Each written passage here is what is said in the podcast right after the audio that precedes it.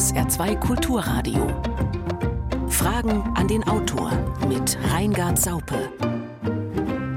Schönen guten Morgen. Im Schweiße deines Angesichts sollst du dein Brot essen, so steht es in der Bibel. Für den Reformator Martin Luther war die Arbeit deshalb göttliches Gebot. Arbeite und glaube und lass Gott frei walten, predigte er. Der irische Dramatiker und Dandy Oscar Wilde war aber da ganz anderer Meinung. Für ihn war die Arbeit der Fluch der trinkenden Klasse. Muße, nicht Arbeit sei das Ziel des Menschen, schrieb Oscar Wilde. Arbeit hat kein gutes Image, so viel steht fest, und trotzdem ruft unsere Autorin Lisa Herzog in ihrem Buch, über das wir heute sprechen, zur Rettung der Arbeit auf. Guten Morgen, Frau Herzog. Hallo, guten Morgen. Lisa Herzog ist Professorin für politische Philosophie an der TU München und ihr aktuelles Buch trägt den Titel Die Rettung der Arbeit, ein politischer Aufruf. Sie, liebe Hörerinnen und Hörer, können sich gerne mit Ihren Fragen an Lisa Herzog wenden unter 0681 65 100, unserem Hörertelefon. Sie können anrufen oder uns eine WhatsApp-Sprachnachricht schicken oder aber eine E-Mail an Fragen an den Autor mit Bindestrichen dazwischen at sr.de. Unter allen Anrufern verlosen wir wie immer drei Exemplare des heutigen Buches. Frau Herzog, Sie rufen dazu auf, die Arbeit zu retten, und zwar nicht das bloße Tätigsein, sondern die Erwerbsarbeit, die manchem Arbeitnehmer Montagmorgens die Laune verdirbt und für Karl Marx entfremdete Arbeit war. Warum? Weil ich glaube, dass Arbeit, auch Erwerbsarbeit, durchaus auch gute Arbeit sein kann. Und ich möchte natürlich nicht jede Form von Arbeit retten, sondern eben das, was an ihr wichtig und gut und auch erfüllend sein kann. Und ich glaube, man tut der Erwerbsarbeit auch ein bisschen Unrecht, wenn man sie nur unter dem Aspekt äh, Montagmorgen will man gar nicht erst hingehen äh, sieht, auch wenn ich das natürlich gut verstehen kann.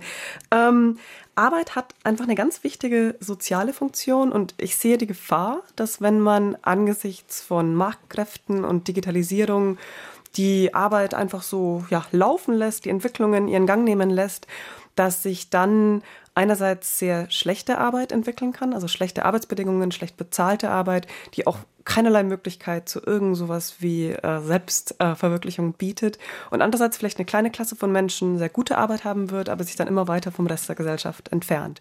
Und deswegen denke ich, dass es eine politische Aufgabe ist, die Arbeitsmärkte der Zukunft so zu gestalten, dass für die Gesellschaft als ganze Arbeit auch gute Arbeit sein kann. Ja, jetzt äh, geht es natürlich um die digitale Transformation und es geht auch darum, dass viele glauben oder prophezeien, dass uns die Arbeit sogar ausgehen könnte. Zum Beispiel der amerikanische Ökonom Jeremy Rifkin sagte bereits 1995 das Ende der Arbeit voraus. Tatsächlich gibt es Prognosen, dass die Veränderung der Arbeitswelt durch Digitalisierung, künstliche Intelligenz und Robotik mehr als 40 Prozent aller Berufe überflüssig machen könnten. Ja, ist das nicht auch eine Chance, wenn Menschen unsere Arbeit verrichten, unser Wohlstand trotzdem gesichert äh, ist und Arbeit dann nur noch freiwillig und selbstbestimmt getan werden könnte? Also Sie meinen, wenn, wenn Maschinen unsere Arbeit verrichten, ja, oder? Ja, ja. ja ähm, das ist sicher auch eine Chance und man sollte da auch nicht ähm, mit so einer Blockadehaltung an die ganze Sache rangehen im Sinne der Maschinenstürmer, der sogenannten Luddites im 19. Jahrhundert. Die haben wirklich mechanische Webstühle und so Dinge zerstört, weil sie dachten, da gehen ihre Jobs verloren. Nein, ich denke, es wird sich vieles verändern. Vielleicht werden auch manche Berufe komplett wegfallen, so wie, wie wir heute kaum noch Kutscher haben. Aber es wird auch neue Aufgaben geben und all diese Roboter und Programme müssen auch entwickelt und gewartet werden und es muss Qualitätskontrollen geben. Insofern wird es sicher eine Umverteilung von Tätigkeiten geben. Aber ich glaube eigentlich nicht, dass wir in Massenarbeitslosigkeit beziehungsweise in der positiven Variante eine komplette Befreiung von Arbeit ähm, reinlaufen werden. Ähm, denn historisch war es eigentlich immer so, dass solche Dinge prophezeit wurden und dann doch nicht eingetreten sind. Was ich mir aber wünschen würde und was ich hoffen würde, wäre, dass vielleicht die Arbeitszeit insgesamt für alle Mitglieder der Gesellschaft durchaus etwas reduziert werden könnte. Mhm. Eine Frage, die in diesem Zusammenhang immer wieder gestellt wird und auch die unsere Hörerin Margareta Frank uns auch stellt, ist ein bedingungsloses Grundeinkommen und eine Halbierung der Arbeitszeit nicht Mindestvoraussetzung für eine durch künstliche Intelligenz völlig veränderte zukünftige Gesellschaft? Ja, das sind zwei unterschiedliche Dinge. Halbierung der Arbeitszeit ist ehrgeizig, aber wer weiß, ähm, vielleicht kommen wir irgendwann dahin. Die Frage ist eben, Gilt das dann für alle oder gilt das für kleine privilegierte Schichten? Also Oscar Wilde, den Sie am Anfang angesprochen haben, der war ja eben entsprechend ähm, privilegiert. Sowas gab es immer, aber die Frage ist, was macht die Veränderung für die Masse der Bevölkerung aus. Bedingungsloses Grundeinkommen ähm, könnte vielleicht in Zukunft Teil von sozialpolitischen Maßnahmen sein, aber ich sehe das wirklich nur als ein mögliches Element, denn ein bedingungsloses Grundeinkommen erlaubt uns zwar wenn das finanzierbar ist, aus der Arbeitswelt rauszugehen. Aber es sagt noch nichts darüber aus, wie gut die Arbeit, die dann immer noch verfügbar ist und die ja auch teilweise einfach erledigt werden muss, gestaltet ist. Ob wir dann Mitspracherecht haben, wie veränderbar das dann angelegt ist, ob wir zum Beispiel im Laufe unseres Berufslebens unterschiedliche Tätigkeiten haben können oder ob wir dann feststecken in einer bestimmten Branche. All diese Fragen wären doch ein bedingungsloses Grundeinkommen noch nicht beantwortet und die halte ich für mindestens so wichtig wie diese finanziellen Fragen, die damit ähm, beantwortet werden sollen. Ja, in Ihrem Buch schreiben Sie, ein bedingungsloses Grundeinkommen ermöglicht Exit, also den Austritt aus der Arbeitswelt, aber nicht Voice, also auch nicht das Mitspracherecht bei der Arbeit. Aber interessant ist ja, dass die, die uns von der Arbeit befreien wollen, davon ausgehen, dass sinnstiftende gute Arbeit dann entsteht, wenn wir völlig frei in unseren Entscheidungen sind, was wir tun wollen. Da gibt es dann die Kluft zwischen denen, die unter Erwerbsdruck zu Sklaven der Digitalisierung Digitalisierung werden, immer mehr Bullshit-Jobs erledigen müssen und den anderen, die sich frei von Zwängen eine Garage ausbauen oder zumindest mal in einem schicken Coworking-Büro sitzen, dort eine tolle neue Software, eine bahnbrechende App oder ein soziales Netzwerk ertüfteln, steinreich damit werden und nie wieder etwas tun müssen. Sie sagen, wir haben oft falsche Leitbilder von Arbeit. Warum? Ja, also eine Sache, die in dem Beispiel, das ich jetzt angesprochen habe, oder den Beispielen da auch zum Ausdruck kommt, ist, dass wir Arbeit oft sehr individualistisch denken. Ebenso der einsame Tüftler in der Garage. Aber ganz viele Formen von Arbeit, auch von freiwilliger Arbeit, von Arbeit jenseits der Erwerbsarbeit, finden ja in sozialen Zusammenhängen statt und sind geteilte Arbeit. Also das, was ich mache, geht nur, weil andere Leute andere Aufgaben erledigen. Also dass wir, hier jetzt sitzen und uns über diese Dinge unterhalten, geht nur, weil es Techniker gibt, die das möglich machen, weil andere Leute dafür sorgen, dass überhaupt die grundsätzliche Infrastruktur, die Versorgung in unserer Gesellschaft sichergestellt wird. Und auch viele Tätigkeiten, die man dann vielleicht ähm, angehen würde, wenn man freigestellt wird von Arbeit, wenn man eben vielleicht ein bedingungsloses Grundeinkommen hätte, wären ja sozial eingebettet. Dann wäre man vielleicht in Vereinen aktiv, in irgendwelchen bürgerschaftlichen Bewegungen.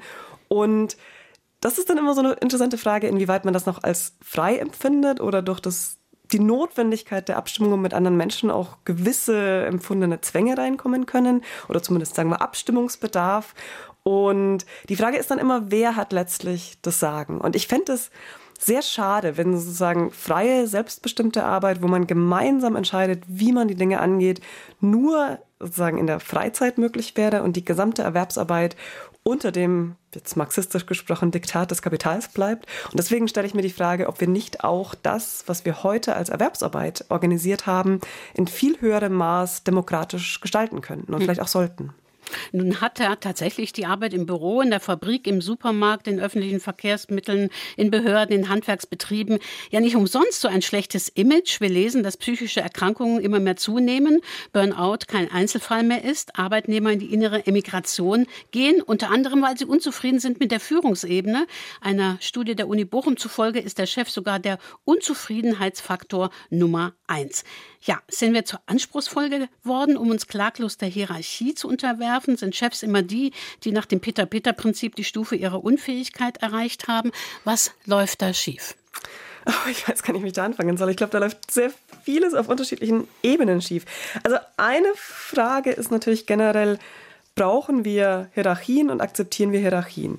Und angesichts dessen, dass Arbeit eben in der Regel geteilte Arbeit ist und da koordiniert werden muss, Konflikte gelöst werden müssen, ähm, abgestimmt werden muss, wer was macht und so weiter, glaube ich, dass wir nicht komplett in nur noch netzwerkförmigen, schwarmförmigen, hierarchiefreien Räumen arbeiten werden. Aber Hierarchie kann unterschiedlich ausgestaltet werden. Und eine Frage ist eben, wieso wir die Chefs nicht auch wählen.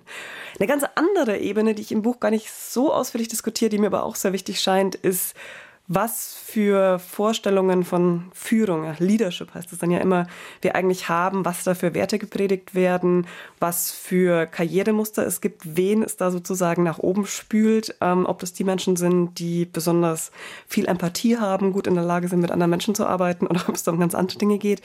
Und ich glaube, dass da auch in der Ausbildung, in der BWL-Ausbildung sich vielleicht noch einiges ändern könnte und das auch schon Verbesserungen bringen würde. Aber so die fundamentale Frage ist eben, wieso sind es Hierarchien, die nicht auch demokratisch kontrolliert werden? Darüber sprechen wir gleich. Jetzt aber erstmal die erste Hörerfrage. Die Arbeit wird immer mehr bestimmt durch Digitalisierung. Das heißt letztlich durch die Macht der Großkonzerne wie Amazon, Google, Facebook. Die menschliche Arbeitskraft tritt immer mehr in den Hintergrund. Wie soll da noch ein globaler Wettbewerb funktionieren? Ist die Politik hier nicht machtlos? Anstatt dass die Politik Rahmenbedingungen schafft, wird sie nicht vorgeführt durch diese Großkonzerne? Ja und nein. Also natürlich stimmt es, dass diese Großkonzerne derzeit sehr mächtig sind und in vielen Bereichen, in denen die tätig sind, gibt es auch Größenvorteile. Also es ist kein Zufall, dass sich da quasi Monopole bilden, weil einfach die Netzwerke hilfreich sind, die man hat, weil große Datenmengen es einem erlauben, dann damit entsprechend Algorithmen zu trainieren und so weiter. Aber ich würde sehr davor warnen zu sagen, die Politik ist machtlos, denn ähm, man kann sich Machtlosigkeit auch so ein bisschen einreden, ähm, wenn man davon ausgeht, man kann eben nichts machen. Gerade auf Ebene der Europäischen Union ist ja durchaus einiges passiert in den letzten Jahren. Und ich frage mich, ob nicht auch durchaus noch mehr passieren könnte, wenn die Politik das wirklich wollte. Also zum Beispiel diese Debatte über eine Digitalsteuer, ähm, überhaupt diese ganze Frage, wie man internationale Großkonzerne dazu verpflichtet, eben auch ihren Teil zur Steuerlast zu leisten. Da würde ich mir eigentlich sehr viel mehr politisches Engagement wünschen und ich glaube auch nicht, dass es da irgendwelche sozusagen harten Unmöglichkeiten gibt. Das setzt natürlich voraus, dass man auch Politiker und Politikerinnen hat, die das wollen. Das heißt, dann letztlich auch Wählerinnen und Wähler, also wir selber gefragt, wen wählen wir denn, um sich diesen angeblichen ökonomischen Unvermeidlichkeiten dann auch an der einen oder anderen Stelle in den Weg zu stellen. Ja, Frau Herzog, äh, Ihr Buch ist ein politischer Aufruf, ein Appell. Sie haben es eben auch schon angedeutet, gesagt, Sie wollen, dass äh, Arbeit demokratischer gestaltet wird. Äh, zum Beispiel, dass Arbeitnehmer ihre Chefs wählen. Wie soll das gehen? Wie stellen Sie sich das vor?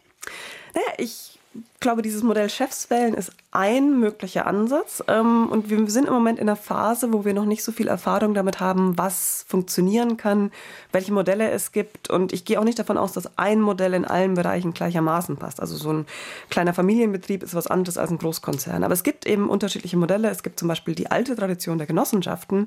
Ähm, es gibt Vorschläge, wie man ein Zweikammernsystem in größeren Firmen installieren könnte. Es gibt auch einige Firmen, auch Startups oder einzelne Abteilungen in größeren Firmen, die experimentieren damit, wie man intern demokratischer, partizipativer entscheiden kann. Und ich denke, das ist ein Prozess, der für unsere Gesellschaften derzeit sehr, sehr wichtig ist, weil wir da lernen können, was könnte funktionieren, was ließe sich übertragen in andere Bereiche. Nun ist es ja nicht so, dass wir keine Mitbestimmungsinstrumente äh, haben in den Betrieben. Ein äh, Hörer, Maurizio Schmidt, äh, hat uns geschrieben und er stellt Ihnen folgende Frage. Fast alle großen Gewerkschaften haben in den letzten Jahren Mitglieder verloren. Wie müssen sich die Gewerkschaften verändern, um in einer zunehmend digitalisierten Arbeitswelt, die insbesondere die Arbeitsplätze der bisherigen Stammgewerkschaftler bedroht, nicht weiter an Bedeutung zu verlieren? Also Problem, ja. Die Gewerkschaften, die ja eigentlich für die Mitbestimmung auch der Arbeitnehmerschaft zuständig sind, verlieren eigentlich offenbar auch an Attraktivität. Ja, vielleicht als kurze Vorbemerkung, ähm, diese Frage nach einer demokratischeren Wirtschaft ist ja eine, die international geführt wird. Und tatsächlich schauen sehr viele Kolleginnen und Kollegen, gerade aus dem angelsächsischen Raum, mit sehr viel Neugier und Hoffnung nach Deutschland, weil da die Dinge immer noch sehr viel besser funktionieren, ähm, weil es eben gesetzliche Mitbestimmung gibt, weil die Gewerkschaften immer noch verhältnismäßig stark sind im Vergleich zu vor allen Dingen auch den USA. Aber es stimmt natürlich, wir haben auch hier eine abnehmende Tendenz. Vielleicht sind die Gewerkschaften so ein bisschen Opfer ihres eigenen Erfolgs in dem Sinne, dass man vieles, was die über Jahrzehnte erkämpft haben, einfach inzwischen als selbstverständlich hinnimmt und deswegen die Bereitschaft, sich da zu engagieren, ähm, abgenommen hat, ähm, weil man natürlich immer so ein bisschen ein Imageproblem hat, wenn man einfach nur sagt, wir wollen die Dinge erhalten und nicht, wir wollen jetzt die große Revolution machen oder irgendwie ganz viel vorwärts bewegen. Aber vielleicht könnte da die digitale Transformation auch eine Chance sein in dem Sinne, dass es Arbeitnehmerinnen und Arbeitnehmern wieder bewusster wird, ähm, wie wichtig die Gegenmacht zu den großen Konzernen vor allen Dingen auch ist. Ähm, ich glaube, viele Gewerkschaften haben so ein bisschen ambivalentes Verhältnis zu diesen ganzen Prozessen, weil sie eben darauf fokussiert sind, die bestehenden Arbeitsplätze zu bewahren. Und dann ist immer die Frage, wie geht man damit um, dass vielleicht manche Arbeitsplätze sich verändern, neue entstehen und so weiter. Das heißt, für die ist es sicher auch eine Herausforderung. Und was ich so im Gespräch mit meinen Studentinnen und Studenten immer wieder merke, ist, dass so ein gewisses Imageproblem wirklich da ist. Also Gewerkschaften, Betriebsräte, das gilt alles als so ein bisschen altbacken, bürokratisch, eher ein Hindernis für viele Dinge, die man voranbringen will. Und andererseits verstehen sie dann aber auch immer sehr schnell, dass es strukturell eine absolute Notwendigkeit ist, dass es solche Organisationen gibt. Und meine Hoffnung ist, dass da dieses Bewusstsein vielleicht mittelfristig auch dazu führt, dass die Mitgliederzahlen wieder hochgehen. Ja, müsste man vielleicht auch die Mitbestimmung oder sozusagen die Formen einfach der Mitbestimmung heutzutage anders organisieren und würden die digitalen Technologien da nicht geradezu auch eine neue, ganz neue Möglichkeiten bieten? Im Prinzip denke ich ja. Ähm, also wenn Sie sich anschauen, wie heute in Teams oft kommuniziert wird, da stimmt man sich mal schnell über irgendeinen Messenger-Dienst ab, ähm, kann Dokumente ganz schnell austauschen. Ähm, da kann man sehr viel auf der horizontalen Ebene machen. Und vieles, was früher dann vielleicht erst auf den Schreibtisch des Chefs gegangen wäre und dann zum Abteilungsleiter und dann zur nächsten Abteilung und da wieder runter, also sozusagen einmal die Pyramide rauf und wieder runter und alles in der Aktenmappe, das funktioniert heute mit einem Anruf oder einer Chatnachricht. Und das könnte man im Prinzip auch für ähm, die ganze Organisation von Mitbestimmung, Vertrauensleuten in Betrieben und so weiter sicher nutzen. Ähm, ich bin jetzt keine empirische Forscherin, ich weiß nicht, wie weit das schon passiert. Ähm, wir versuchen in einem Projekt gerade so ein bisschen rauszufinden, was es eben so an, an demokratischen Experimenten gibt.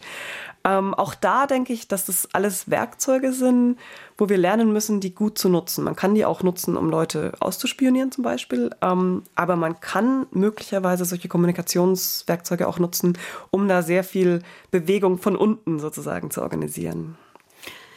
SR2 Kulturradio. In Fragen an den Autor sprechen wir heute mit der Philosophin und Ökonomin Lisa Herzog über ihr Buch Die Rettung der Arbeit. Ein politischer Aufruf. Und hier ist die nächste Hörerfrage.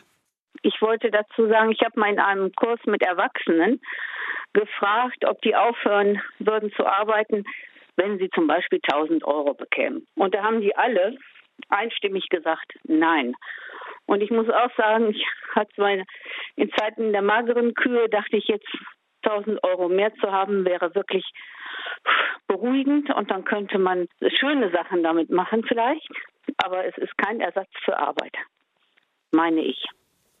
Ja, dem kann ich nur zustimmen und auch andersrum gesagt, bestimmte Aufgaben müssen einfach erledigt werden. Ich denke deswegen, also dieses, diese ganze Diskussion um das bedingungslose Grundeinkommen, die wird manchmal so geführt, als ob das die eine ähm, Lösung für alle Probleme der Sozialversicherungssysteme wäre. Und ich glaube, das ist es einfach nicht, sondern man muss sich ähm, holistische, also gesamtheitliche Lösungen anschauen, wo das vielleicht ein Element sein kann. Eine ein Punkt, wo ich den Vertretern eines bedingungslosen Grundeinkommens recht geben würde, ist, dass derzeit die Bedürftigkeitsprüfung und so die Kontrolle, die auf diejenigen oder über diejenigen ausgeübt wird, die Gelder empfangen, dass die oft unglaublich bürokratisch und kleinteilig und misstrauisch ist und man da vielleicht durchaus etwas großzügiger sein könnte, etwas mehr den Lebensrealitäten der Leute äh, entsprechend.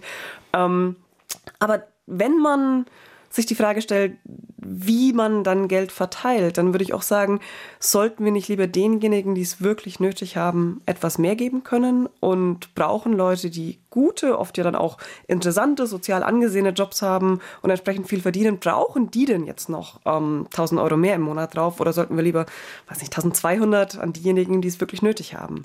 Also das muss man wirklich im Gesamtpaket betrachten. Also eher eine Bedürfnisprüfung als eine Bedingungslosigkeit. Ja, aber eben eine Bedürfnisprüfung vielleicht nicht so ähm, bürokratisch und ähm, auch von komplett überarbeiteten Beamten und Beamtinnen durchgeführt, wie das derzeit der Fall zu sein scheint. Ich glaube, an der Stelle kann man sicher was verbessern, aber ich weiß es nicht, ob die komplette Abschaffung der Bedürftigkeitsprüfung das ist, was uns sofort meilenweit weiterbringen würde in nächster Zeit.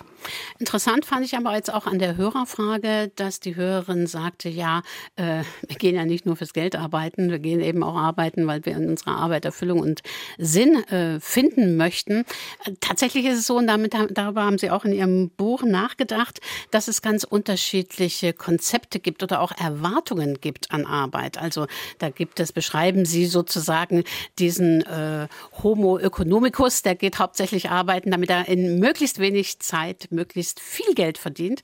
Aber äh, sagen Sie, das ist nicht unbedingt äh, die beste Einstellung zur Arbeit also, und auch vor allen Dingen nicht die einzige. Inwiefern unterscheidet, äh, unterscheiden sich da auch möglicherweise die Geschlechter oder Berufsgruppen? Wie sehen Sie, haben Sie was haben Sie dazu herausgefunden?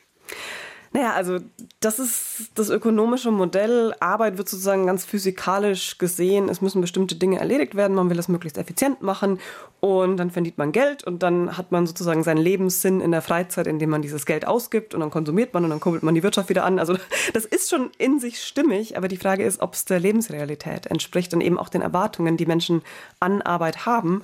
Denn es ist ja immerhin doch ein erheblicher Teil unserer äh, wachen Zeit, die wir mit Arbeit verbringen. Und ein anderer Ansatz, was dann in der Soziologie manchmal so ein expressiver Ansatz von Arbeit genannt wird, der fragt eben auch, was macht denn gute Arbeit für Menschen aus? Ähm, und da kann man dann unterschiedliche Kategorien oder Dimensionen anführen, was das ausmacht. Also zum Beispiel eben kann ich meine Fähigkeiten nutzen und weiterentwickeln? Erlebe ich positive Formen von Sozialität? Sehe ich den Sinn in meiner eigenen Arbeit oder habe ich den Eindruck, das wäre eigentlich nicht schlimm, wenn das alles nicht erledigt würde. Und bekomme ich auch soziale Anerkennung für meine Arbeit. Und da sehen wir, dass im Moment ja auch sehr viel im Umbruch ist. Ähm, dass manche Berufe, die vielleicht traditionell als sehr gesellschaftlich anerkannt galten, nicht mehr so schick sind, nicht mehr irgendwie als so sexy gelten und dafür vielleicht andere Sachen, die man irgendwie gut auf Instagram vermarkten kann, die, die wirken auf einmal extrem spannend was dann dahinter steht, das muss man vielleicht nochmal genauer hinschauen. Aber das sind gesellschaftliche Wandlungsprozesse und ich würde eben sehr dafür plädieren, dass wir auch in den ökonomischen, institutionellen Rahmenbedingungen von Arbeit diese Dimension nicht außer Acht lassen und sozusagen die Institutionen rein von so einem Homo economicus Bild her bauen, sondern denjenigen, die in Arbeit auch gute Arbeit suchen, auch die Chance dazu geben. Was dann zum Beispiel heißen kann, dass es Weiterbildungsmöglichkeiten gibt, dass es die Möglichkeit gibt, Teamarbeit selbstständig zu gestalten und so weiter. Also hat ganz viele praktische Auswirkungen. Ja, und hier haben wir die nächste Hörerfrage. Wird nicht trotz Umwelt- und Klimaschutz schon viel Unnötiges produziert, um Arbeitsplätze zu erhalten? also wenn man das so zuspitzt, dann kann man gar nicht anders als mit Ja zu antworten, denke ich. Ähm, das Ganze hat sehr unterschiedliche Dimensionen. Ähm, einerseits der Ressourcenverbrauch an sich. Möglicherweise könnte man sehr viele Arbeitsplätze eher im Dienstleistungsbereich haben, dann hätte man Arbeitsplätze, aber nicht unbedingt den klimaschädlichen Ressourcenverbrauch.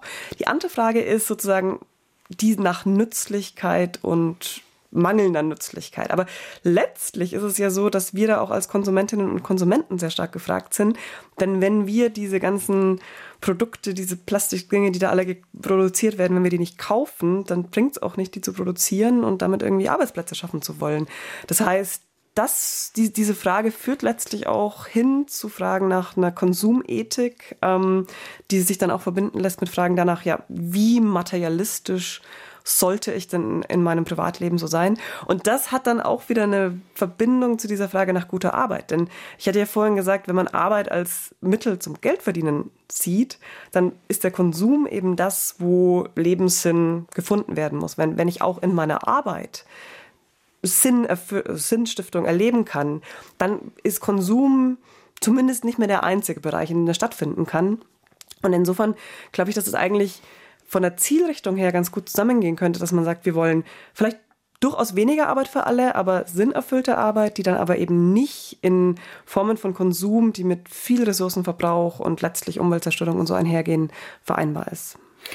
Ja, äh, Lisa Herzog, jetzt ist die Frage ist ja, die stellen Sie auch in Ihrem Buch, wie wird eben diese digitale Transformation unserer Arbeitswelt ähm, verändern? Wird sie sie verbessern? Wird sie sie eher verschlechtern? Und im Moment, was wir beobachten, ist zum Beispiel ein Indikator für neue schlechte Arbeit, dass viele Menschen den Eindruck haben, dass sie immer mehr mit der Verwaltung und Koordinierung ihrer Arbeit beschäftigt sind als mit der Arbeit selbst. Also es muss äh, sehr viel dokumentiert, verglichen, objektiv messbar gemacht gemacht werden. Wir sind mit dem Erstellen von Excel-Tabellen und Regelwerken beschäftigt.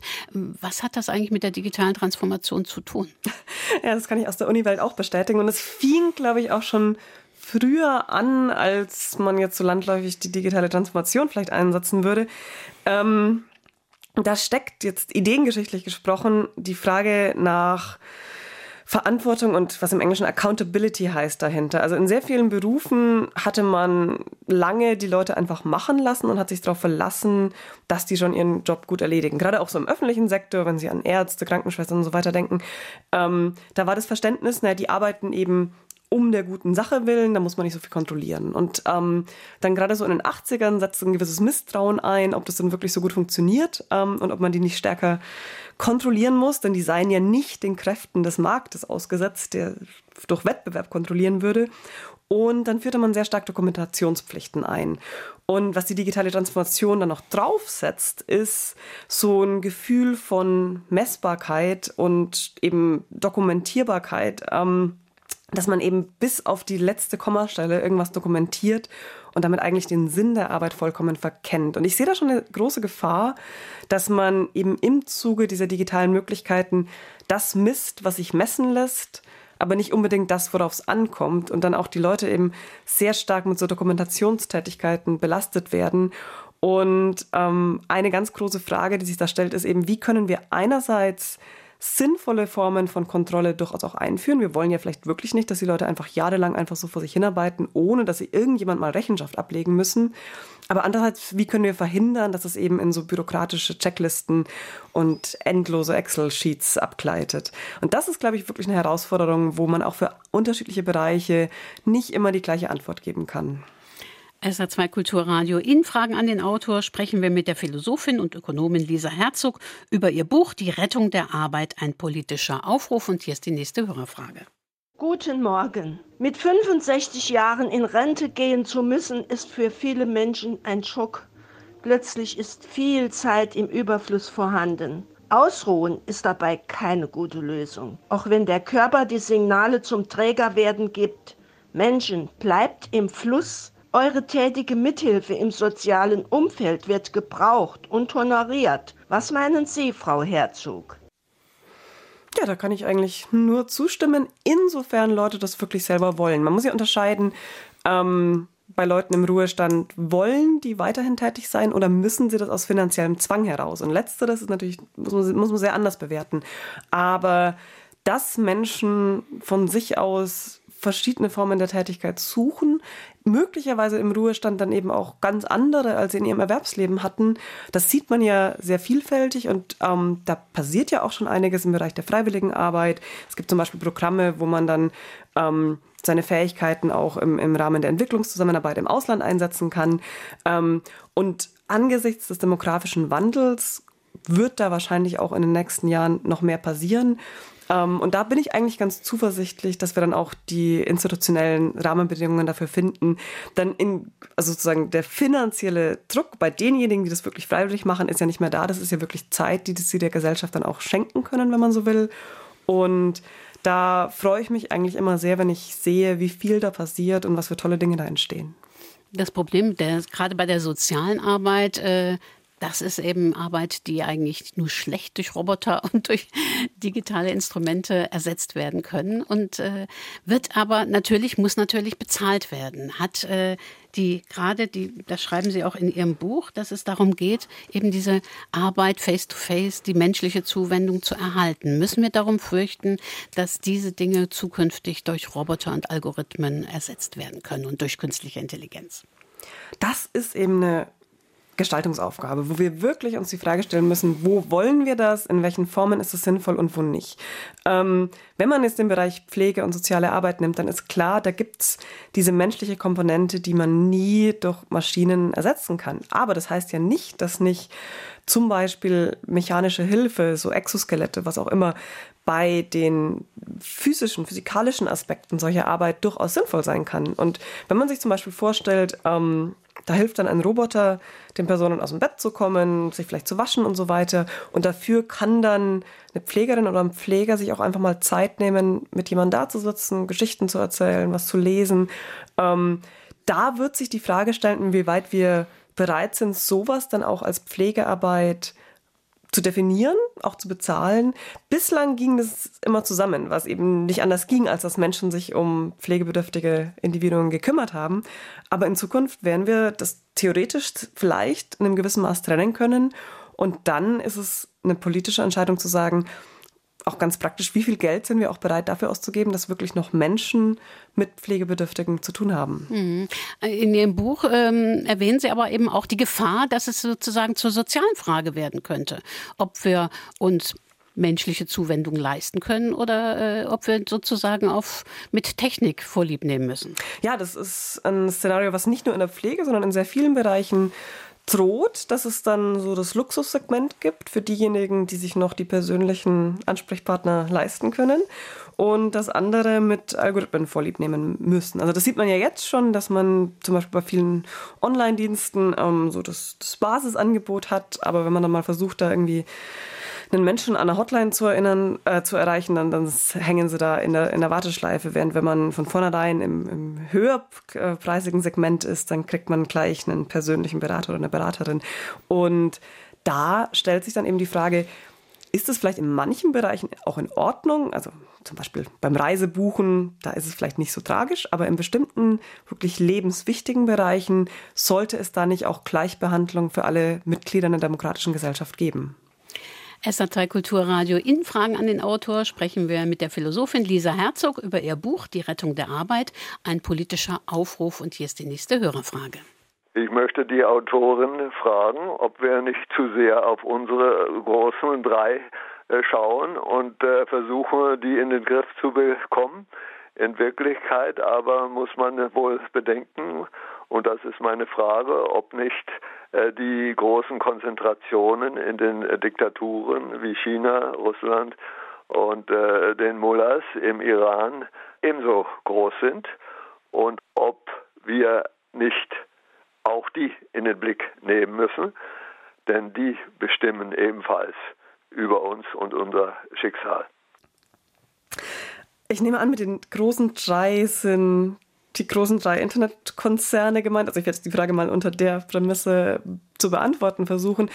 Ich glaube, das stimmt schon, das sind einfach unterschiedliche Bereiche. Also generell ist es so, dass diese neue Datenökonomie natürlich auch Begehrlichkeiten von Akteuren und Staaten weckt, die vielleicht nicht unbedingt die westlichen Werte teilen.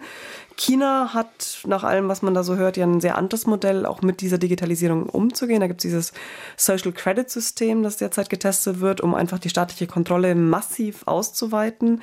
Ähm, aus Russland hört man diverse Geschichten über Spionage, Beeinflussung demokratischer Wahlen im Westen. Das sind sicher Dinge, wo man sich über Cybersecurity sehr viel wird unterhalten müssen, ähm, wo auch bei vielen Nutzerinnen und Nutzern ganz alltäglichen Dingen das Bewusstsein dafür, wie leicht da auch die eigenen Accounts gehackt werden können und so vielleicht noch nicht da ist. Aber das ist einfach eine andere Art Problem als die Frage, die wir sozusagen innerhalb der westlichen Gesellschaften haben, wie viel ökonomische Konzentration, wie viel Konzentration in Bezug auf große Datenmengen soll es da geben? Sollten bestimmte Daten, wenn sie denn gesammelt werden, diesen privaten Firmen gehören oder sollten die vielleicht einfach offenes Allgemeingut sein, entsprechend, also so, so gut es geht anonymisiert, aber wieso sollte zum Beispiel nur Google oder nur Facebook auf diese Daten zugreifen können? Wäre es nicht besser, wenn dann zum Beispiel Lizenzen an Startups vergeben werden könnten, damit die da auch ähm, neue Produkte entwickeln können ähm, und dadurch auch Konkurrenz möglich wird? Und da haben wir eine Aufgabe fürs Kartellrecht, aber auch soweit ich das alles verstehe, wirklich große technische Herausforderungen, wie man mit diesen Datenmengen umgeht, wie man das rechtlich gestaltet, damit nicht dieser Datenschatz, auf dem viele Firmen da jetzt oder nicht viele, einige große Firmen sitzen, ähm, dass der nicht letztlich demokratisch unkontrollierbar wird. Mhm. Aber wenn man sich die Politik im Moment anschaut, dann hat man ja eher das Gefühl, dass es wirkt relativ hilflos, gerade um solche Internetgiganten oder Internetkonzerne zu kontrollieren. Also sozusagen Ihr Appell, dass wir die äh, digitale Transformation, dass wir die Digitalisierung, die Arbeitswelt demokratischer gestalten und gestalten müssen. Äh, Im Moment hat man eher das Gefühl, das ist, äh, sieht nicht gut danach aus. Ja? Deswegen habe ich das Buch ja unter anderem geschrieben, weil ich glaube, dass da wirklich ähm, das Bewusstsein dafür steigen muss, was da für Machtverhältnisse vorherrschen und dass wir uns nicht leiten lassen dürfen von so einem There is no alternative. Es gibt keine Alternative, weil ja dieses, dieses, in, ja, ich mag dieses Label neoliberal nicht, aber in dem Fall passt es eigentlich gut. Dieses neoliberale Denken, dass man sich immer den Marktkräften unterwerfen müsste. Das halte ich zum einen für sachlich falsch, aber zum anderen sehe ich das gesellschaftlich immer noch als sehr wirkmächtig. Und es ist dann was, worauf sich dann teilweise auch Politik zurückzieht, dass sie sagt, ja, wir können da ja nichts machen. Und ich denke, das stimmt nicht. Und das muss alles sehr viel stärker politisch werden, denn viele Entwicklungen werden passieren. Und die Frage ist eben, passieren sie aufgrund dessen, wie Firmen ihre Gewinne steigern wollen, oder passieren sie so, wie demokratische Gesellschaften das im Sinne ihrer Werte gestalten wollen? Wir haben hier die nächste Hörerfrage. Also das bedingungslose Grundeinkommen, das würde sehr viele Probleme lösen. Man hätte mehr Selbstbestimmung. Durch das bedingungslose Grundeinkommen würde der wirtschaftliche Zwang, seine Arbeitskraft verkaufen zu müssen, wegfallen. Deswegen würden dann eben schlecht bezahlte Arbeit nicht mehr funktionieren. Und wenn eben unattraktive Arbeit da ist, die gemacht werden muss und noch nicht voll automatisiert werden kann, dann muss sie halt über die Bezahlung attraktiv gemacht werden. Dann Demokratie in den Betrieben, Wählbarkeit der Führung finde ich sehr richtig.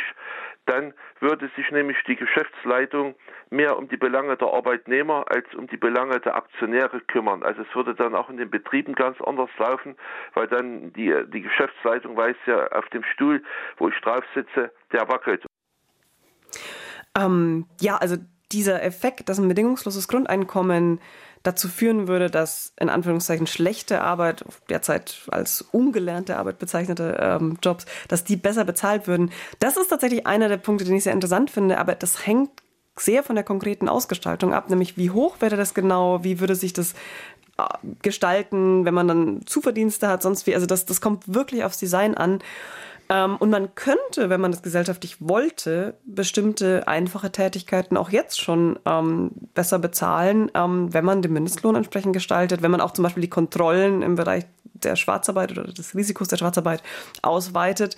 Also das ist eine mögliche Verbindung und da sehe ich auch wirklich eines der stärksten Argumente für ein bedingungsloses Grundeinkommen. Aber ich glaube eben nicht, dass es nur dadurch erreicht werden könnte. Und was die Demokratie in den Betrieben angeht, das, das wäre natürlich genau die Idee dahinter, dass ähm, nicht nur die Aktionäre bedient werden, sondern auch die Belange der Arbeitnehmerinnen und Arbeitnehmer beachtet werden. Und es gibt dann manchmal so den Einwand, naja, aber dann geht es denen nur noch darum, dass ihre Arbeitsplätze schön gemütlich erhalten werden und dann denken die überhaupt nicht mehr langfristig und wollen sich überhaupt nicht mehr dem Wettbewerb stellen und die Firma wird dann auch vielleicht klein gehalten, wächst nicht mehr so stark. Und also zum einen muss man da sicher empirisch genau hinschauen, was passiert wirklich in solchen Betrieben, aber zum anderen ist es ja so, dass auch Arbeitnehmerinnen und Arbeitnehmer ein Interesse daran haben müssen, dass ihre Arbeitsplätze langfristig erhalten bleiben. Deswegen glaube ich, dass man denen durchaus schon einen gewissen ökonomischen Sachverstand auch zutrauen kann.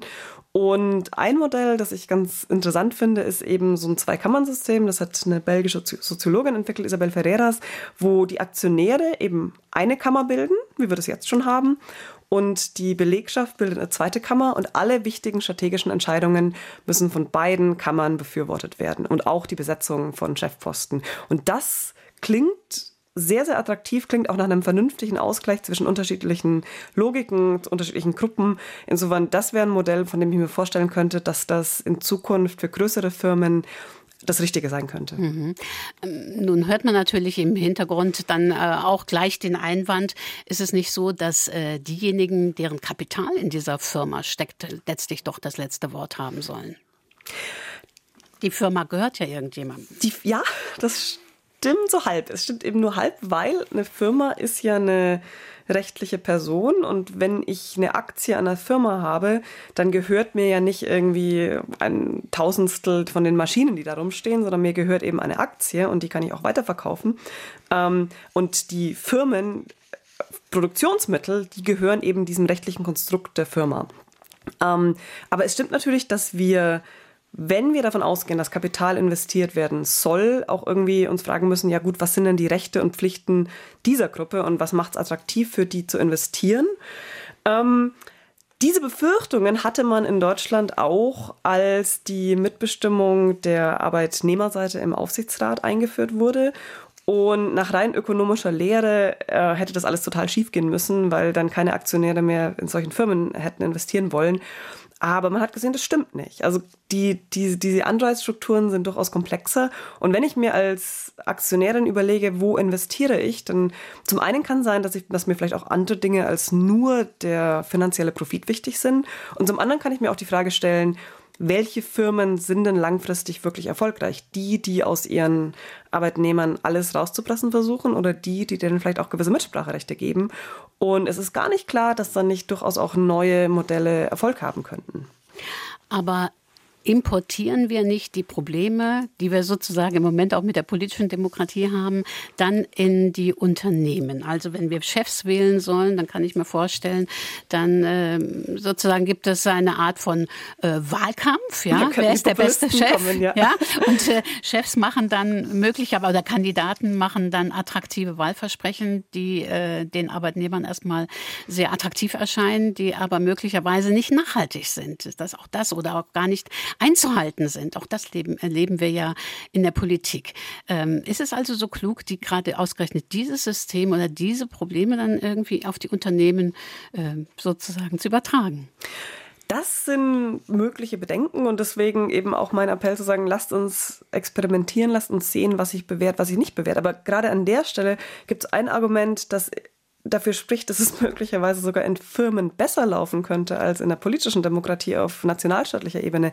Und das ist die Ebene des Wissens und Erkenntnisse über die ganzen Zusammenhänge. Denn in einer Firma, in der ich acht Stunden am Tag oder wie viel auch immer arbeite, sehe ich ja aus sehr viel näherer Entfernung, wie die Dinge laufen, ähm, wer sich wirklich bewährt, wer seine Versprechen in der Vergangenheit gehalten hat, ähm, wer immer schon eher ein Dampfplauderer war sozusagen, ähm, was auch realistische Strategien für die Firma sein könnten.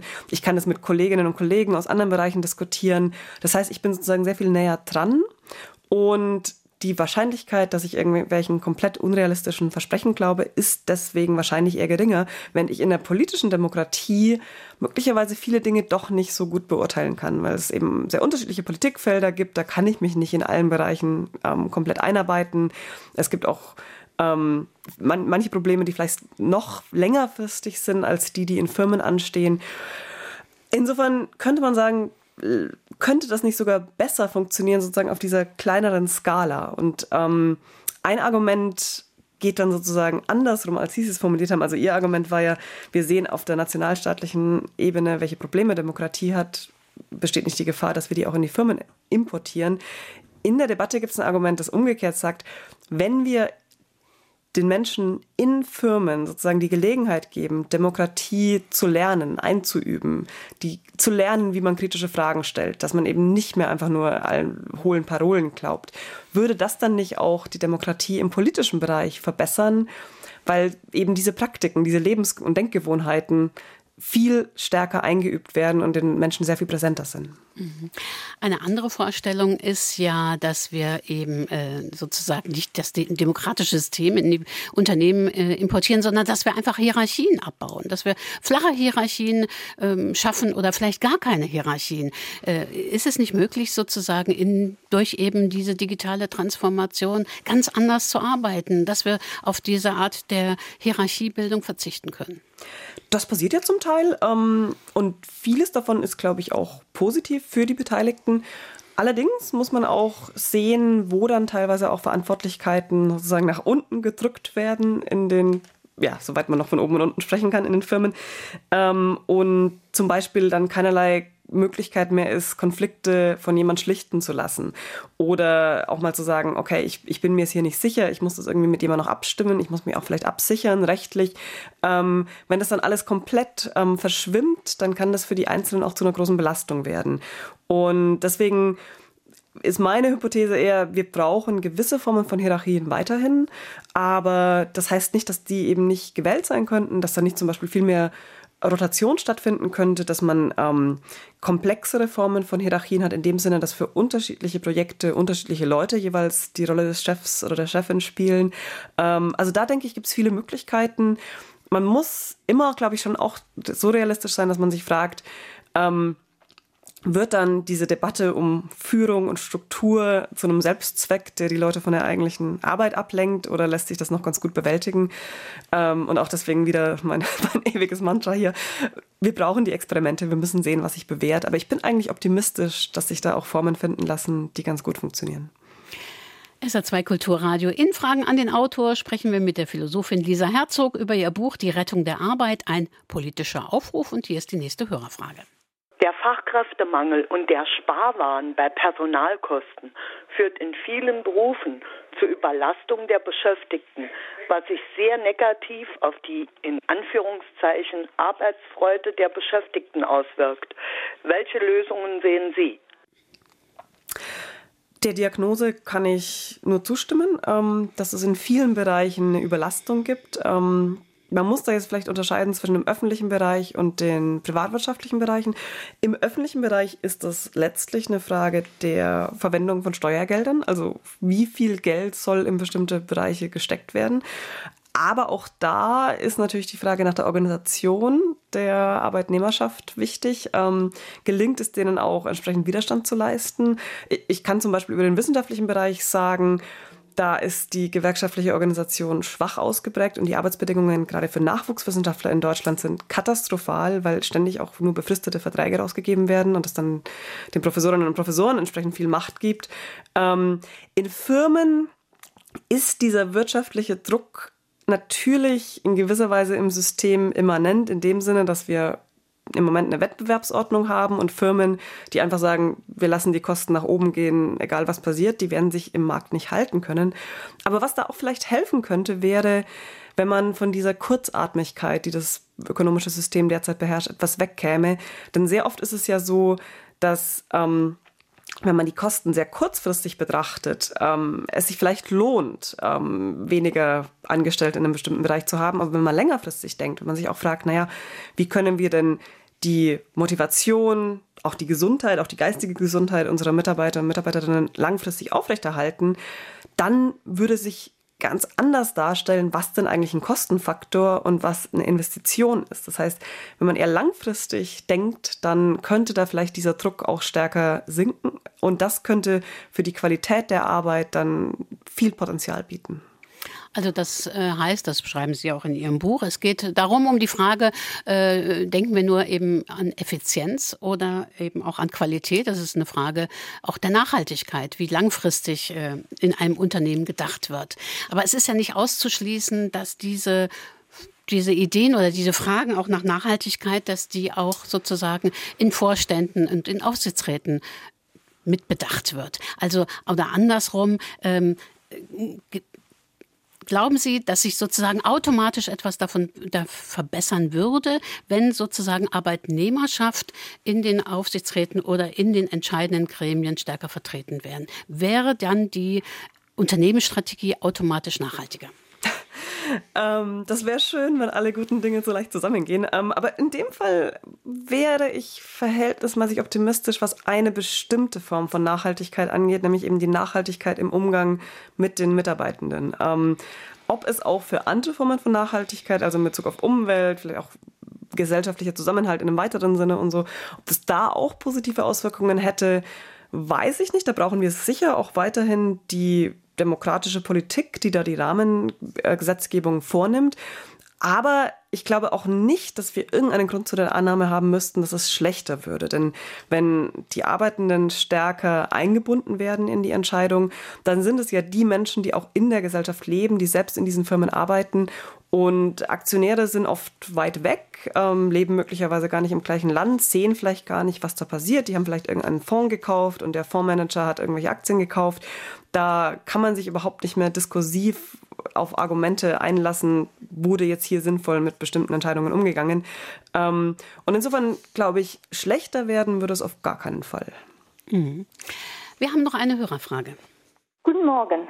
Ich bin entsetzt über Ihre Aussage, dass eventuell Maschinen im sozialen Bereich den Menschen helfen könnten, aus dem Bett zu kommen, sich zu waschen. Gerade wenn Menschen bedürftig sind, brauchen sie auch Körperkontakt. Das ist auch mittlerweile nachgewiesen. Wie sehen Sie das?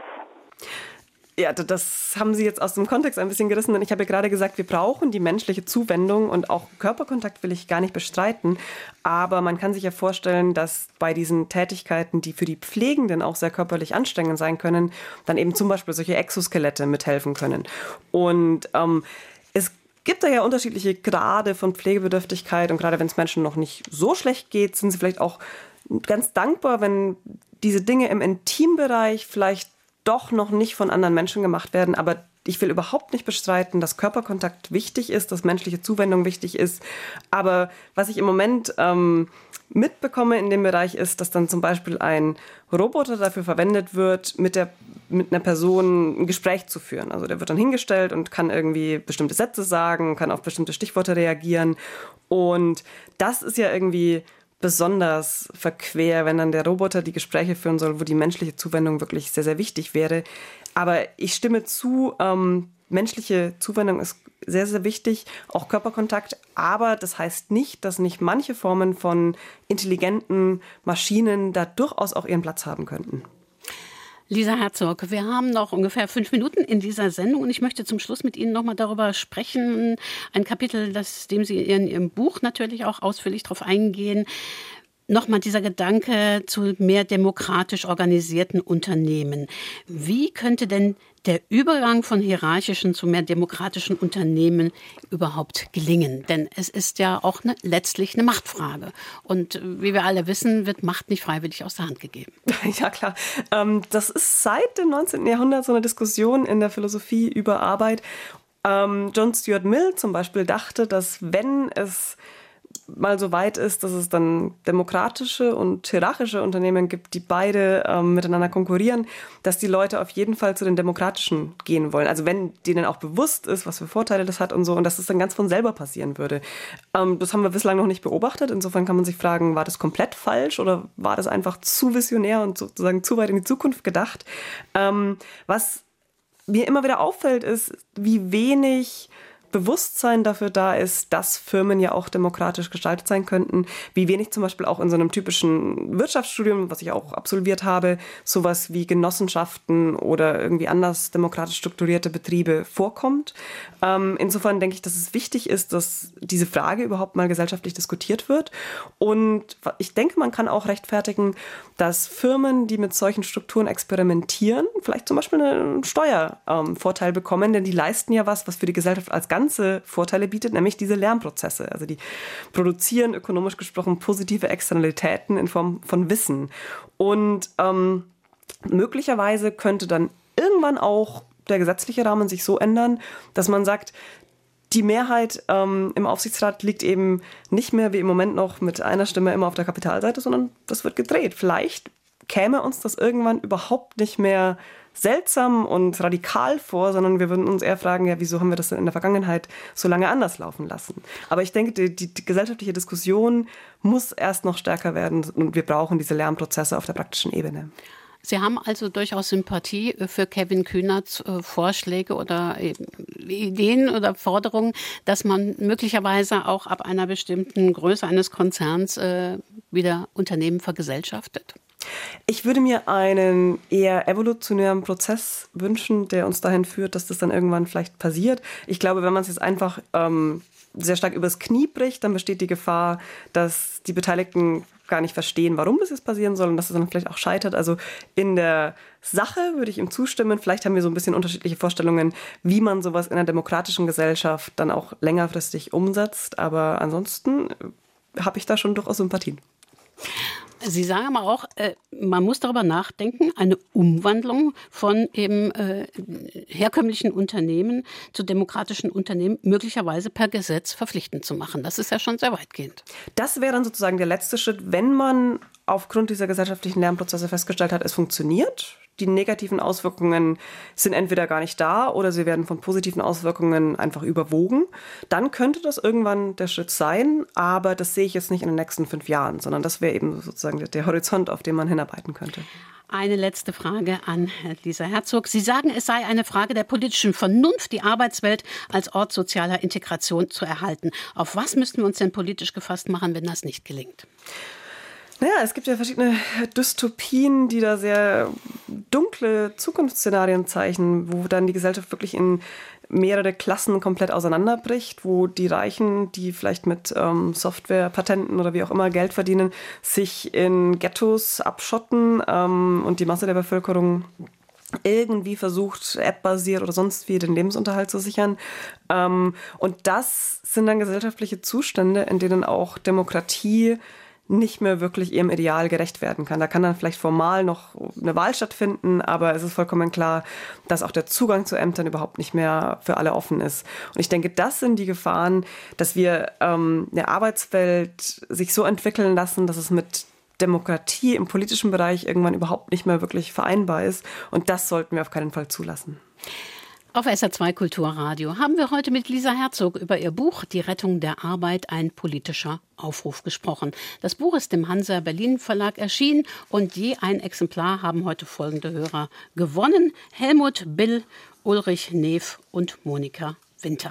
Die Sendung wird es demnächst als Fragen an den Autor auf sr2.de als Postcast geben. Und am kommenden Sonntag, also am 29. Juli, wird die Meeresbiologin Frauke Bagusche mit ihrem Buch Das blaue Wunder zu Gast hier in Fragen an den Autor sein. Ja, ich bedanke mich bei Lisa Herzog fürs Beantworten aller Fragen. Tschüss, Frau Herzog. Tschüss, herzlichen Dank. Und bei den Hörern, die mitgemacht haben, machen Sie es gut. Einen schönen Sonntag. Tschüss, sagt Reingard Saupe.